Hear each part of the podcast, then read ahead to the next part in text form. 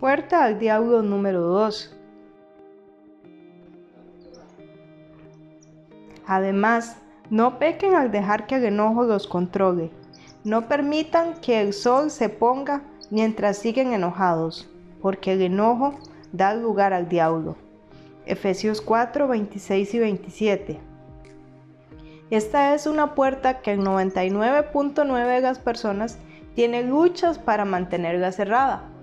Algunos la abren con más facilidad que otros, pero esta es la verdad, que quien en la vida no ha tenido luchas con el enojo está pecando por mentiroso.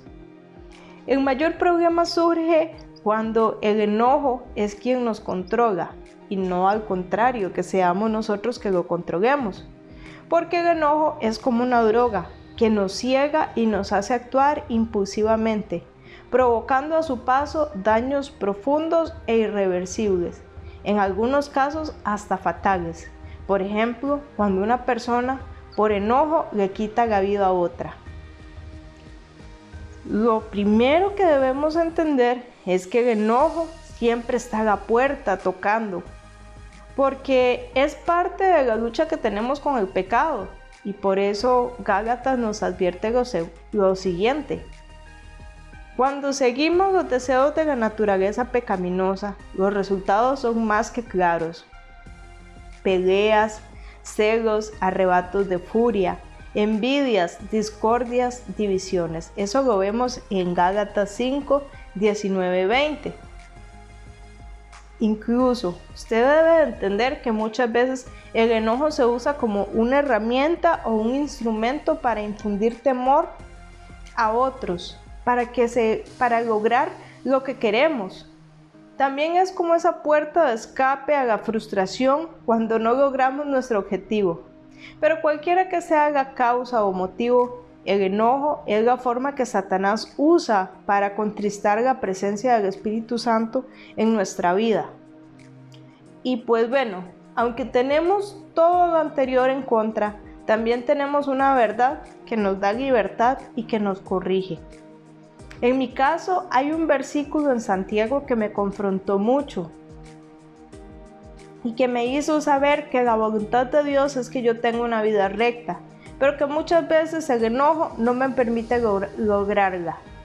Esto me sacudió fuertemente y ahora con ayuda del Espíritu Santo tengo presente este versículo cada vez que el enojo quiere tocar a mi puerta.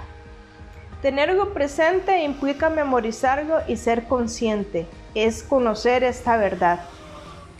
Que el hombre enojado no tiene, o por así decirlo, en Santiago 1.20 nos dice lo siguiente. El hombre enojado no hace lo que a Dios le agrada. Tal vez no sea que algo que logremos cambiar de la noche a la mañana. Pero si perseveramos en oración y nos esforzamos en tener dominio propio sobre esta emoción negativa, podremos alcanzar grandes logros. Si usted está entre ese 99.9 que lucha contra el enojo, lo invito a orar con un corazón sincero y pedirle al Señor que su vida dé frutos de un verdadero arrepentimiento, teniendo como meta máxima alcanzar esa vida recta que Dios desea, esa vida justa. ¿Qué le parece si oramos y le pide en este momento al Señor que le ayude a controlar ese enojo? Señor, te doy gracias, Padre, porque tu palabra me da libertad. Y hoy más que nunca me hace saber, Señor, que cuando estoy enojado o enojada, esto no produce o no logro alcanzar lo que a ti te agrada.